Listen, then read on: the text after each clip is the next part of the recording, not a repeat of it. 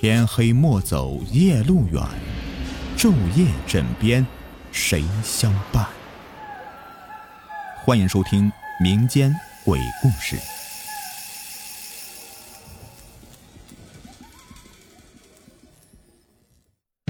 你们好，我是雨田。今天的故事的名字叫做《半夜传来的铁链声》。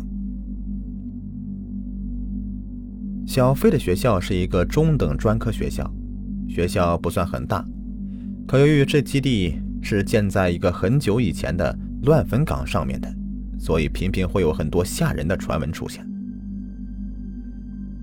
小飞他们那会儿刚进校，什么也不知道，就只听上届师哥师姐们说，这学校根本就不干净。据说，经常有人亲眼看到，还说在修建学校宿舍那会儿。曾经砸死过一个路过的老太太，从此以后，很多人都会在月圆之夜看到这个老太太打着灯笼，在楼道上到处乱窜。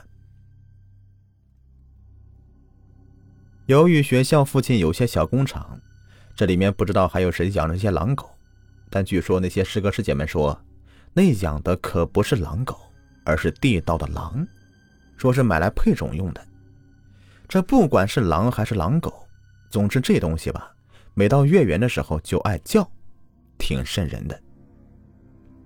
师哥师姐们还说了，这东西要是哪天晚上叫的特别凄惨了，像个女人在哭的时候，那就是要死人了。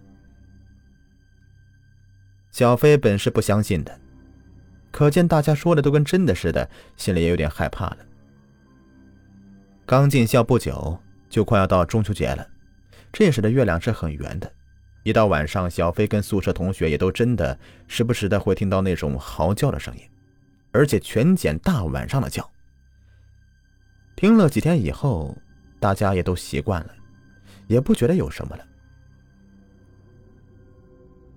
中秋节的头一天晚上，小飞跟宿舍的伙伴聊天，就打算睡下了，可没过多久，就又听到了。那不知道是狼还是狼狗的叫声。这一天晚上，这一叫声特别的，倒没像个女人哭，可真的觉得像是人在哭一样。那大半夜的，惨叫着，还有回声，听听就感觉挺瘆人的。大家也没管，听着听着就睡着了。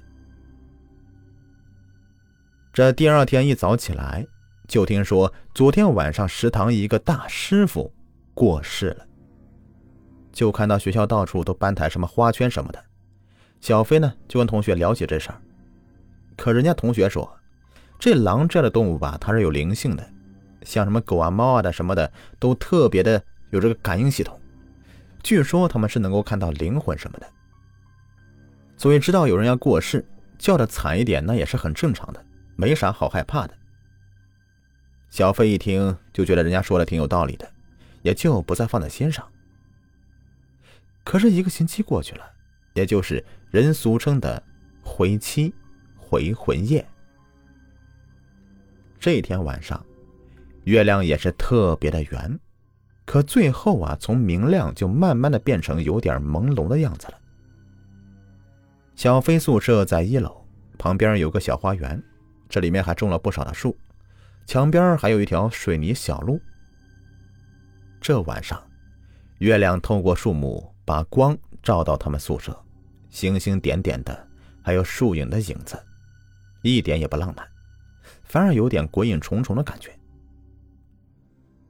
这个食堂大师傅小飞他们是连见都没有见过，所以也就没把这事儿放到心上。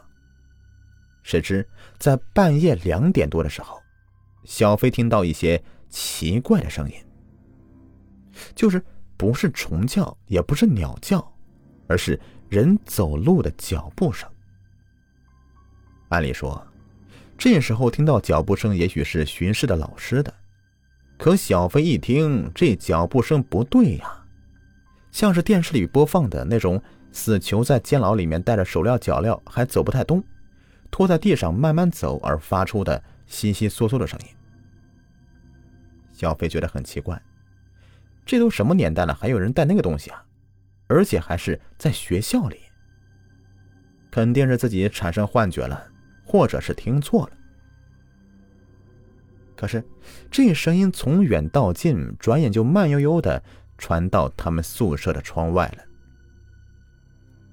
由于他们住的是一楼，都有装窗帘，一到晚上全都会拉上。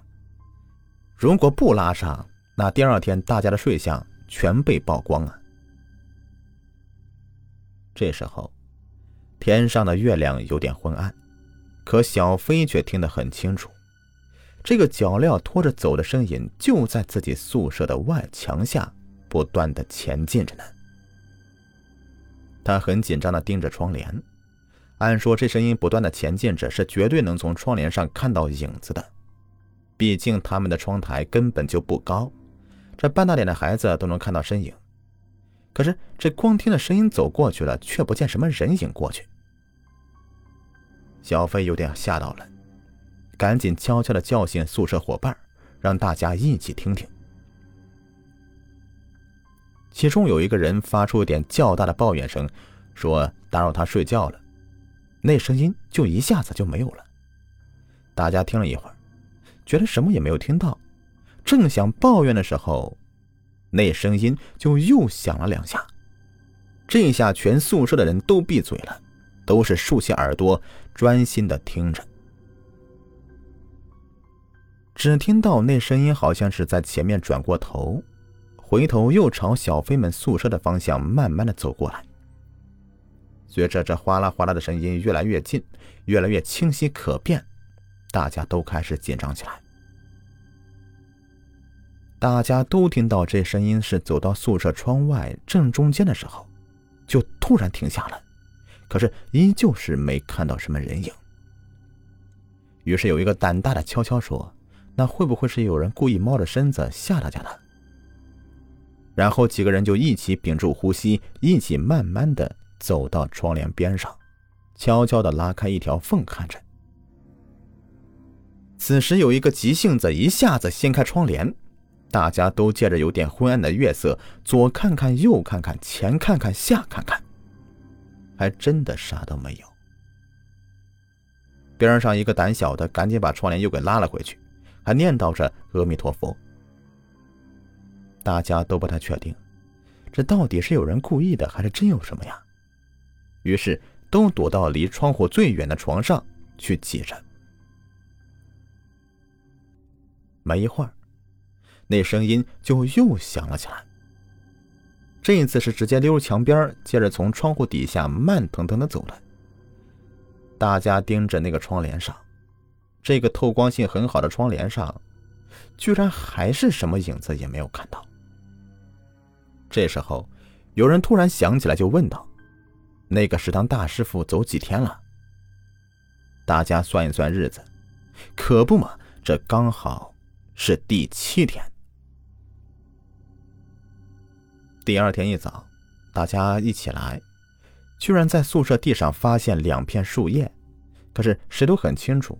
由于是一楼，他们很少开窗户，并且这地上是昨天晚上睡前才打扫过的，这好端端的地上怎么会跑出来两片树叶呢？好，本集故事已播完，感谢收听。喜欢我讲故事，别忘了点击我的订阅、收藏和关注。下期再见，拜拜。